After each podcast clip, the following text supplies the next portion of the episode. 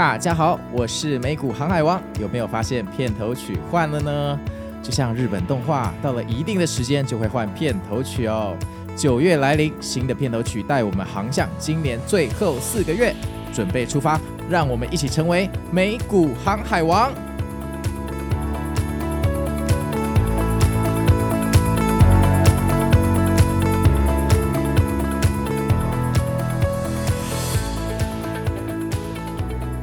大家好，我是美股航海王。那今天就是我们呃这个磨练自己的投资武功的三部曲的最终章篇、最终完结篇哦，叫呃这个尔虞我诈哈，了解敌我的情势，以获得最后的胜利呀，啊。那简单跟大家回顾一下啊，这个三部曲，呃，这个在上集的时候呢，呃，跟大家说，这个股票哈，美股台股，反正就四重天嘛哈。那第一重天就是你找了一个妖师，妖言惑众啊哈，乱学一通啊。那第二个就是，哎呀，你从这个老师的身上学到了心法，但是你觉得心法可以无缝接轨到你身上，完全复制，呃，期待有一样的结果哈，是疯子哈。那第三，呃，你你你愿意哦，像呃，就是去消化这些心法哈，跟你的真气做结合，结果这个融合失败，死在这个战场场上哈，这死在第三阶段。那第四当然就是你大功告成，真知化境啊哈，呃，每次赚的钱都可以保留在身上，不被市场收回去。然后第二集呢，呃，也是跟大家提到说，在这个最容易阵亡的第三重天里面，要怎么存活，尤其在面临重大的亏损，你要怎么站起来？其实。往往可以带你站起来的，是因为你对赚钱的超强渴望。这个渴望有可能是你给自己设立一个远大的目标，或者是你对创造欲望这件事情有超强的执着。那欲望就会驱动哈，你变成一个更好的自己，让你在这个低潮的时候更容易走出来，而且让你头脑处于一个正能量。甚至我还建议你们说，你们可以每天对自己镜子大喊：“我要赚十亿，我要赚五亿，我要赚大钱”之类一些正能量的吸引力法则。那这一集我们要来讲洞察敌我的趋势哈。那不知道大家有没有呃真的去买过房子？我相信我的听众可能嗯大多一半有买过房子，另外一半还在观望哈。我先来跟大家举个例子，譬如说买房子到最后如果成交哈，都是因为中介哈把你们双方拉出来谈。那什么叫拉出来谈？拉出来谈就是说。呃，中介可能跟买方说，哎，那个卖方现在有诚意，他这个价格还不错，那旁边的实价登录也差不多都这个价格，你愿不愿意出来见面谈？那他可能会对另外一边就是说，啊，买方愿意加价哈，你出来谈有机会，因为见面三分情啊，见面三分情这句话超好用。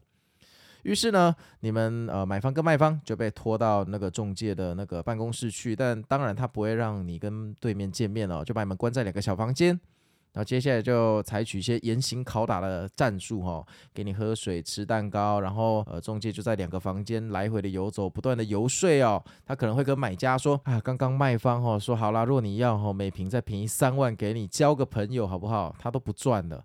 然后可能到卖方那边跟他说，买方现在口袋真的有困难，但是年轻人哈就是刚结婚的小夫妻哈诚意买房，给个机会，嘴炮一通。哦，那到最后成交了，为什么呢？哦，因为那个 两个人被拉到房间，有没有？那个买方跟卖方都觉得很累，想睡觉。哈，已经过了四个小时，都十一点半，快十二点了。于是因为想睡觉，跟他说好啦，那签了。于是签完之后回家，发现干被骗了。没有，没有了，开玩笑，不会被骗了。反正就买卖都是这样，当下一个情绪引爆到最高点，就不小心给他签下去了哈。好，那你说这个方式到底是不是健康？我先姑且不论这个方式到底有没有健康或不健康的说法，我必须说这个就是市场的一个机制。哦，这个机制在市场上千百回的验证之后，它的成交率最高，而且中介也能赚到钱。为什么？因为确实是见面三分情嘛。你想哦，如果今天卖方完全不想卖，或对这个价格完全不感兴趣，他根本连出来谈都不会出来谈。那你譬如说你是买方，你今天就一瓶出九十万。但你知道，你今天被拖出门去那个交易中心谈判，哈，你至少也要再加个一两万，你不可能完全不加嘛。那如果你真的完全笃定，哈，你连九十万都嫌贵，死都不会买，其实你今天也不会出来。所以在你出来愿意出来谈的时候，大部分胜率就已经超过五十，就成交率在中介的眼中基本上已经有五十 percent。然后最后就是，呃，你跟卖家之间的价差，好，中介有没有办法承受？譬如说，买家就说啊，不管我最多一瓶九十万，卖家说我不管，扣掉服务费，我实拿一瓶要九十六万。于是中介就要去想，好吧，我的服务费是三趴到四趴，卖方收四趴，买趴买方我收一趴。但是如果如果不小心没收到，扣一扣，好吧，最坏的结果就是我们做免钱的服务，交两个朋友，然后刚好可以卖方跟买方的价格凑在一起，因为呃中间差的这几万块单品的这个价差有没有，就干脆用中介费来弥补。所以你想哦，其实中介都算过，他今天如果算完，就算你们两个愿意出来谈，但如果价差过大，搞到最后中介还要贴钱，没服务费就算了，他还要贴钱，那他出来干不干？他当然不干了。也就是说呢，这个出来谈的过程需要三方情投意合的状况才会发生，而这个三方的情投意合，主要的关键就是在中介的手上。为什么？因为他出来之前，他必须要非常清楚的判断买方在想什么。卖方在想什么？自己手上的筹码有什么？这笔交易到底会成还不会成？不然他也可以不要浪费这四小时，他可以去钱柜唱歌。他为什么要陪你们买方卖方在那边浪费时间？所以基本上，如果你在跟人家谈一个房子，你谈到对方愿意出来谈，中介愿意 schedule 这个 meeting 的话，基本上都是会成的啦。那个不成，那都是现场有太多的意外状况。譬如说，呃，有人发现啊，其实他没办法涂销，干嘛干嘛的什么之类的。反正呢。我要跟你们表达，就是其实，在我们生活的很多的交易里面，哈，我举房仲这个例子，我觉得就是最好的例子，就是他在进场前，他就已经把你们两边的心态都算过一遍了。那如果你是一个超级资深的老鸟卖家或买家，其实你在前往这个鸿门宴之前啊，我相信你应该也把这个心态都算过一遍，你知道自己十拿就是要九十万，十拿就是要九十万。好，我今天我真的很硬。你要我加五千块都不要，我就是要九十万。如果你表达出这么强烈的态度，而且你已经知道中介势必哈会去吃软的那一边，你这么硬，他出来他进来你的房间谈两次，知道你谈不动，他就去搞对面了嘛，用各种千奇百怪、妖魔鬼话的理由去拜托他降一点嘛。啊，其实他就算完全不降，他只要牺牲中介费也会成嘛。所以其实中介在。呃，你勾选这个整个 meeting 的过程中，其实他是在帮自己凹服务费。其实他就算不拿服务费，这个生意基本上是会成，他才会出来嘛，不难理解了哈。所以如果你今天是一个很资深的买家或卖家，对不对？你非常的强硬，到最后所有的成本就会出在另外一个人的身上，中介就必须跟另外一个人身上收到他所有应得的服务费，或者是中介放弃服务费，成就你们两家，反正最后你都不会是输家。所以交易的本质是赌博。赌博就有风险，对不对？你进场之后，就算你呃承袭我上集说，你可以从严重的亏损爬起来，但亏损爬起来不代表你获胜。你真正的获胜是要账户的钱增加，账户的钱增加，那就是怎么样？你要打一场漂亮的胜仗嘛，通常是这样嘛。那你要怎么增加胜率？其实就是你要把场上玩家的心态都算过一遍，你要知道你对面在想什么嘛。你不能每次买完股票，对不对？满仓进去。然后就开始烧香等奇迹发生，然后王母娘娘、妈祖娘娘、观世音菩萨、天公、哦、关圣帝君、关平帝君啊、全部都拜一遍，整天这边拜拜，这不对嘛？哦，虽然说呃努力在人，成事在天，但是我们有努力吗？我们进场前真的有去思考过敌我的关系吗？哦，这是一种生活的态度，哦，生活的态度。就像我那个时候，我在早年投资呃那个小套房，为什么我敢买那个小套房？因为那个，我记得我那个套房哦，一层楼十几户，那套房四米二，如果弄个夹层，它唯一的缺点就是它比较低，会有压迫感。因为你的天花板，客厅的天花板可能只有两米二，那我们一般男生或女生的身高可能都不会超过一百八十公分嘛，哈，大概一百七十几，我们平均身高。那你想，一百七十几的平均身高，两米二的天花板只有五十公分呢，五十公分，你会觉得东西快掉下来。如果它天花板还可以搞个吊灯，那不是完蛋了？那我那时候看到我那个小套房，第一它是边间，所以它稍微大一点点。第二，它的客厅的部分哦没有夹层，它是周围有夹层，所以你走进去的时候你觉得超宽，因为它的客厅有四米二那么高，就是它夹层只有做一半。那当然它少了一些利用的面积，可是它整体就很舒服。然后再加上它是边间，所以它窗外看出去是有风景，它不会看那个对面的阳台哦。所以我就觉得说，如果口袋深一点的客人，他想住小套房，他又不想要住一个有压迫感的产品的话，他就非买我这间不可。因为一层楼边间就只有一间，其他的十几间都不是边间啊，我的定价权就很高。那相对的缺点是，我的这个产品就要挑人买，因为要是只中预算的小资族就不会来买我的产品，这是你必须做的抉择，对吧？没有完美的交易。那同样的嘛，哦，其实我们很多时候无论台股、美股啦，这个都差不多哈。你你通常都是看对的，好，只是行情发动的时候你已经卖飞了嘛，啊，就搁在最低点，好，亏得满血鲜血哈。呃，举个例子哈，现在的标普哦，在差不多四千五的位置，好。那你手上有九成的仓位，你跟我说你还得预留十趴的现金哈，你的风险控管做得很好，没有没有，在我眼中看来你已经快要死掉了，因为你九成哎，你九成哎，你的现金只有一成哦，这个基本上已经是把头送进去断头台的一半了哈。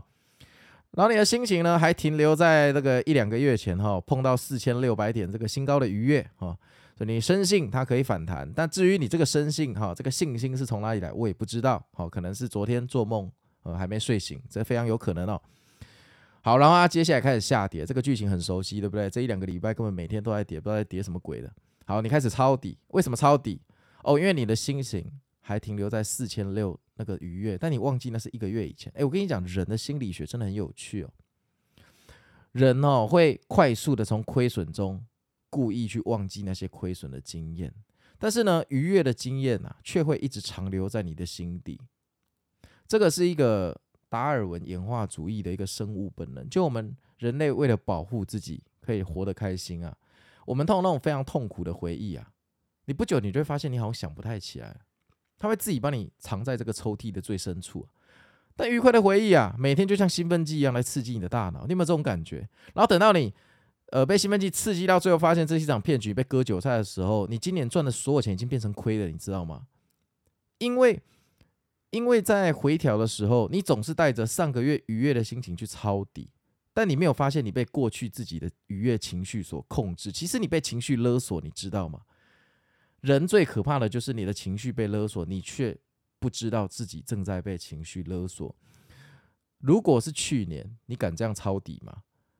如果是去年，我相信你不会去抄底抄九成，你一定会抄底抄个两三成就觉得快没命了嘛，因为你很害怕。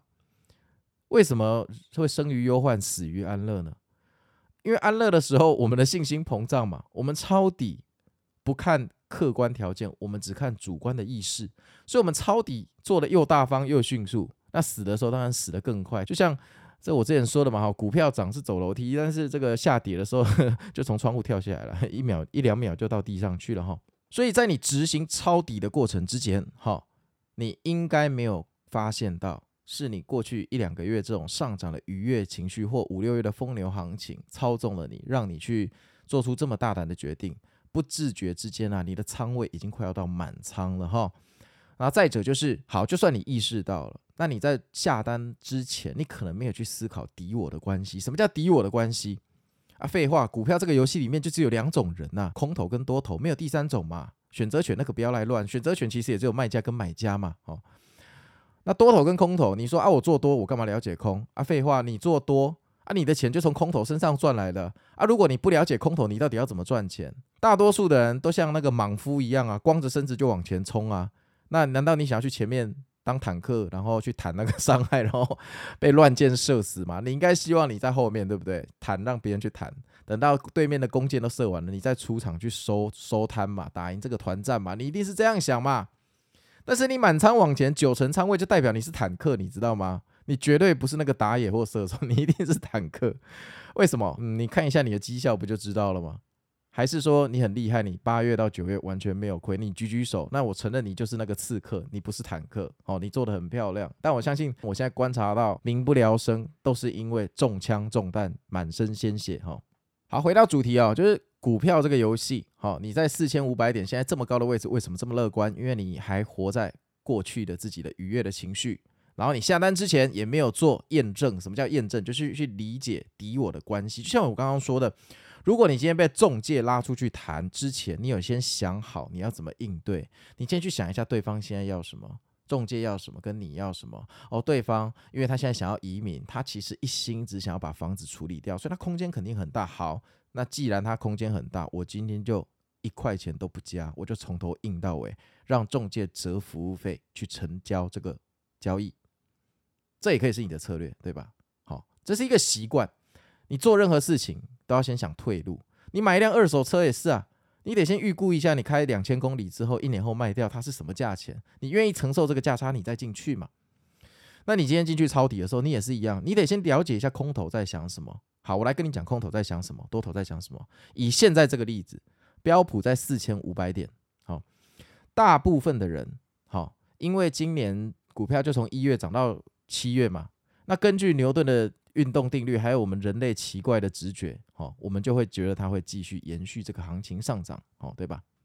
第二，你手上有九成的仓位，这会增加你的信心啊。而这两个原因，我觉得第二个原因影响更深。这就是为什么我一直跟大家说，到最后大家技术都差不多，真正的差别在于部位的控制。因为你部位越多，你的执念、执着、业障会越深。你今天如果只有三成的仓位哦，苗头不对，我跟你保证，你很快瞬间就会出场了，因为你觉得没差啊，我才三成，对不对？亏这么一点点，哈，小 case。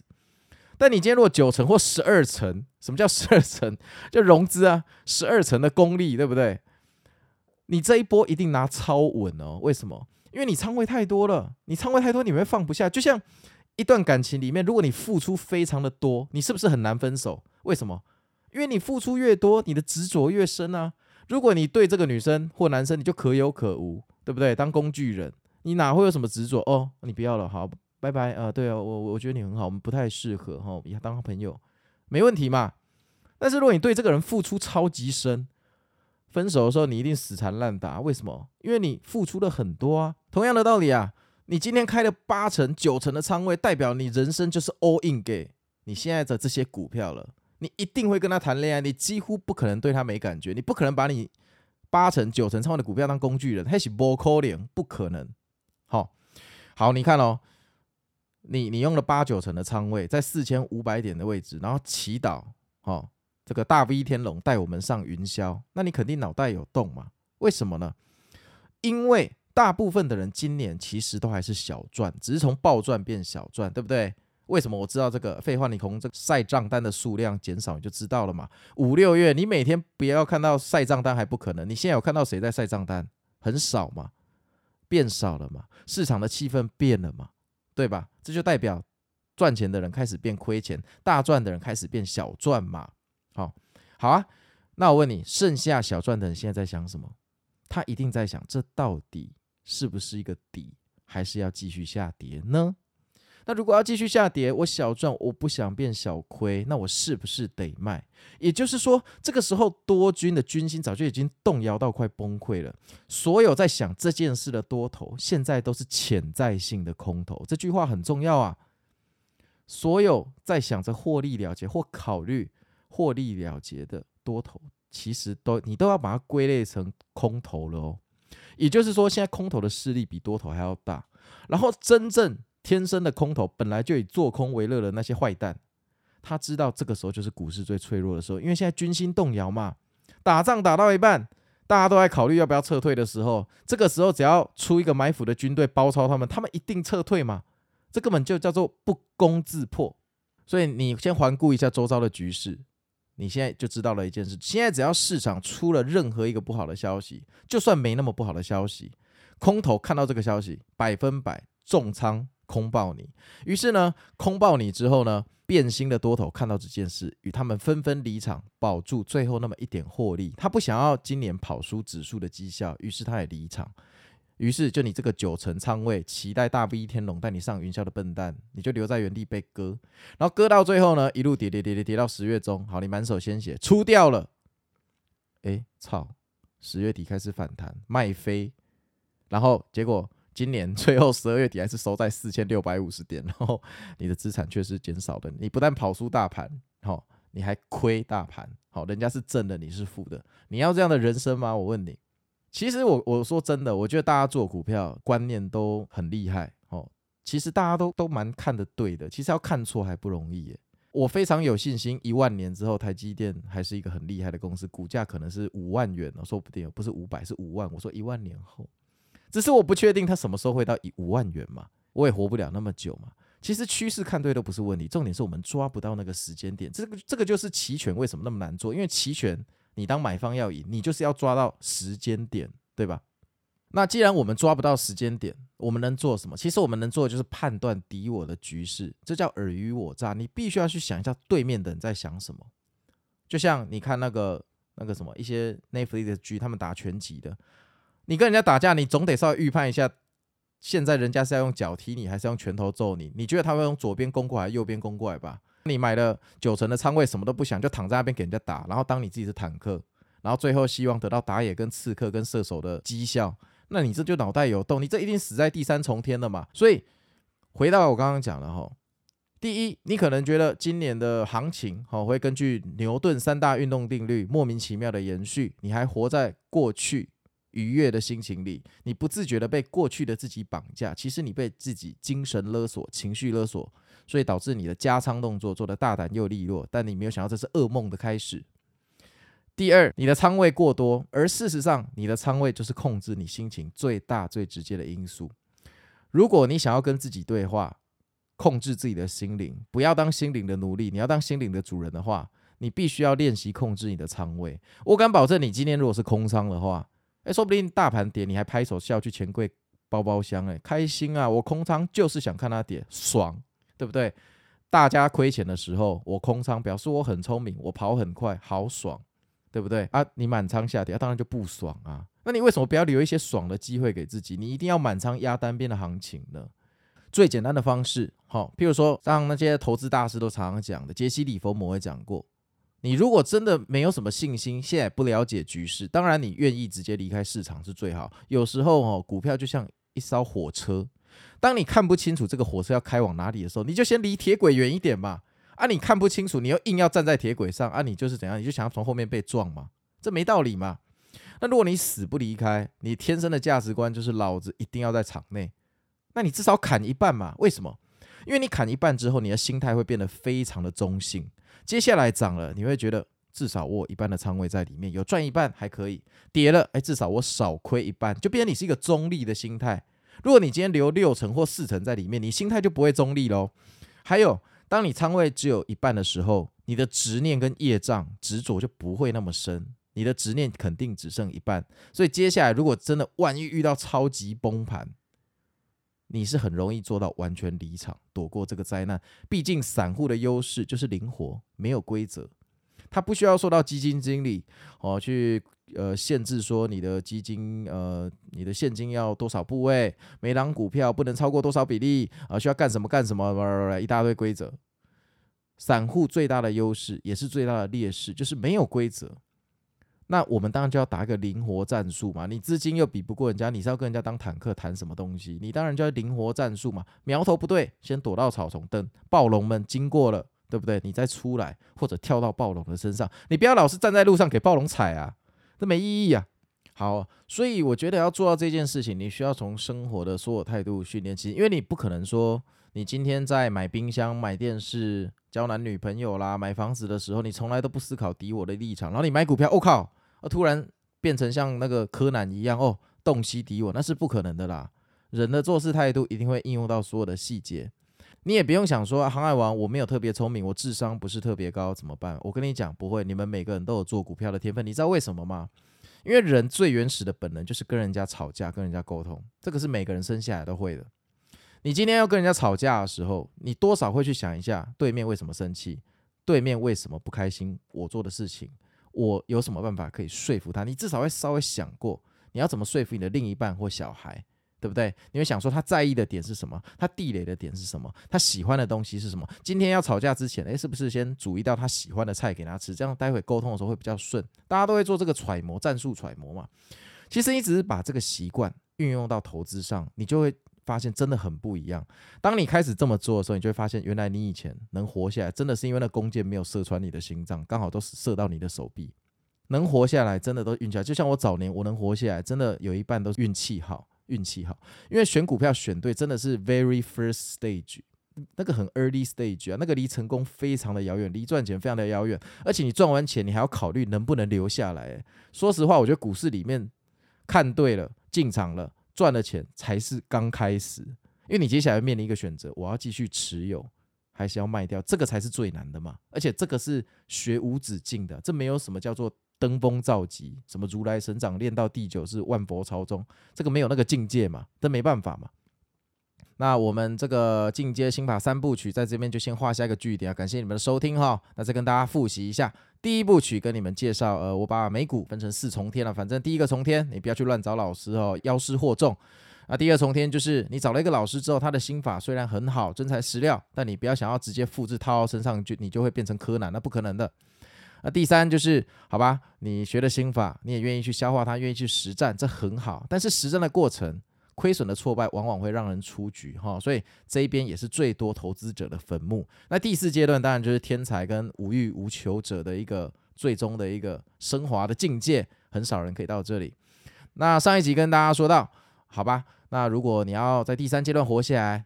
你要克服好这个亏损的阴影，亏损的阴影最重要的就是要有你赚钱的欲望引导你走出来。为什么你会这么想赚钱？要么就是你天生家庭因素让你很想赚钱，要么就是你小时候帮自己立了一个很伟大的目标，你的欲望去驱动你赚钱。好，所以这么强大的欲望，这么强大的执着，可以把你从亏损的灾害中走出来。